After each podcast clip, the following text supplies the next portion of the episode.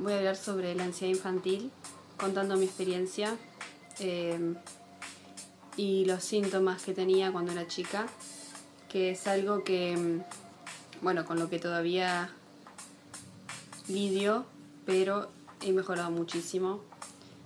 Eh, y bueno, quería como que dar mi experiencia para que si otra persona, por, si tiene un hermano, un primo lo que sea que, que ve que tiene estos comportamientos o estas, eh, estos síntomas, tal vez pueda ser porque tenga ansiedad. Una cosa que me pasaba mucho, eh, sobre todo en la época de la escuela, eran los dolores de cabeza. Y la otra vez me puse a ver mi diario donde ponía las cosas que hacía. Por ejemplo, hoy me levanté, eh, vi la tele, fui al liceo, eh, a la escuela, tuve tal materia, no sé qué. Y siempre decía, y me dolió la cabeza, y me dolió la cabeza. Y ahí me acordé de que cuando era chica, justamente mis padres me llevaron a pila de lugares eh, para ver por qué era ese dolor. Y no fue hasta ahora de grande que me di cuenta de que era por ansiedad. Porque después de grande me empezó a pasar con el cuello. Ahora sí estoy eh, mucho tiempo en, en una clase o en un lugar donde estoy sentada, que tengo que estar como que así, se me tensa todo el cuello. Y es algo muy parecido, o sea, al rato si estás toda tensa te duele la cabeza.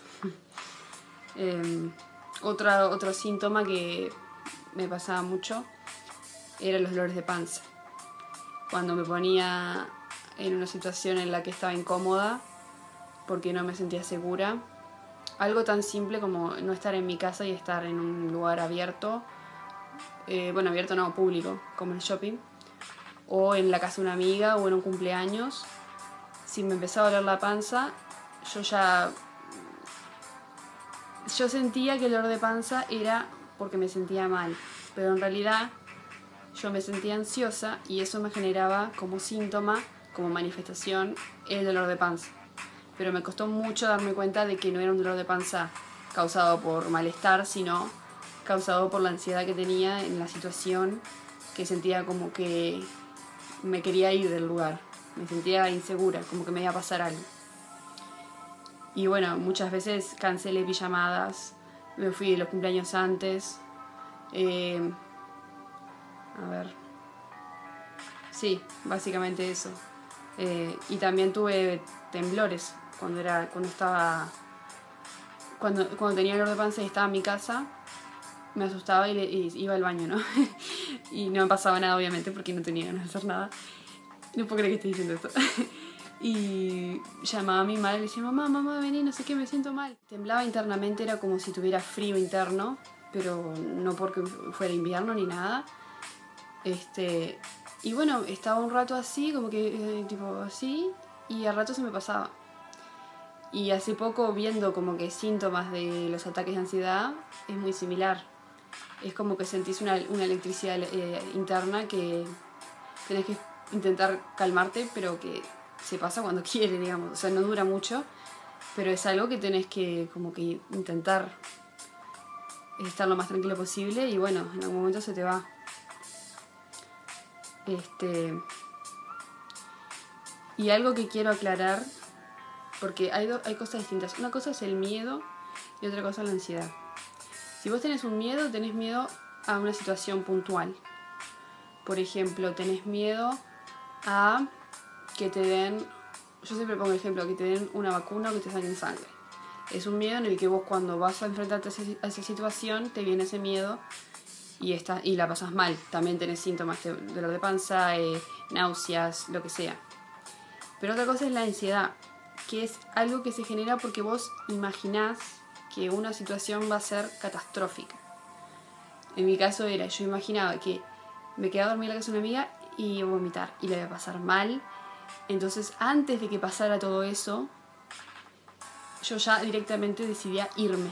Tenía la cosa de huir, que es muy característico de la agorafobia, de que como que tenés, tenés en tu cabeza un lugar que para vos es seguro, que en mi caso era mi casa, y para muchos también en su casa. Y entonces necesitas ir a ese lugar para que estés tranquilo. Pero es algo totalmente eh, falso en realidad, porque eso te puede, lo que yo tenía miedo que me pasara, me puede pasar en mi casa también. O sea, entonces en realidad tenés que darte cuenta de que vayas a donde vayas, siempre estás expuesto ante cierto peligro, pero lo más probable es que estés bien. Mm, lo más raro sería que te pasara algo malo. Y bueno, con el tiempo me fui dando cuenta sola de... y fui asociando, ¿no? Bueno, me dolía la panza, me fui a mi casa, me sentí bien. No me pasó nada. Entonces tal vez el dolor de panza era psicológico. Y entonces ahora cuando me duele la panza sé que es por nervios. Una vez que uno se empieza a conocer y, se acostumbra, mismo está medio te hartás a veces. Decís, bueno, ya sabes que no te pasa nada. Ya sabes que que es tu mente y que va a estar todo bien. Y también sabes que hay situaciones que no te gustan y si las si no las tienes por qué vivir, no, no tenés por qué hacerlo. O sea, yo sé que a mí me incomoda estar en un, en un evento, por ejemplo, en el que hay mucha gente que no conozco. Una cosa es ir a un lugar en el que, eh, por ejemplo, en un baile, en ese sentido no, no tengo problema. Porque está uno va con sus amigos y está como en su mundo, más allá de que estés con mucha gente. Pero distinto es cuando, por ejemplo, voy a un cumpleaños de una amiga y el resto de las personas no las conozco o las conozco así nomás y sé que me voy a sentir como que incómoda. Porque cuando una amiga está con muchas amigas, no te va a estar dando atención solo a vos. Entonces vos vas a estar como que ahí. Y ta, sé que no me gusta y si, si mi amiga no se enoja, y le digo, mira, me incomoda y ta. Que es algo muy importante también, ser honesto, sobre todo con las amistades y los familiares, de que hay cosas que te incomodan y que no es por mala onda, ni por antipática, ni por antisocial, sino que porque realmente no la pasas bien. Las personas, una vez que les explicas y les contás, puede ser que no, no, les pase lo mismo, pero lo van a entender. Si realmente les importás, van a, a entenderlo y te van a respetar y van a intentar que estés lo más cómoda posible. When mama but now we're stressed out.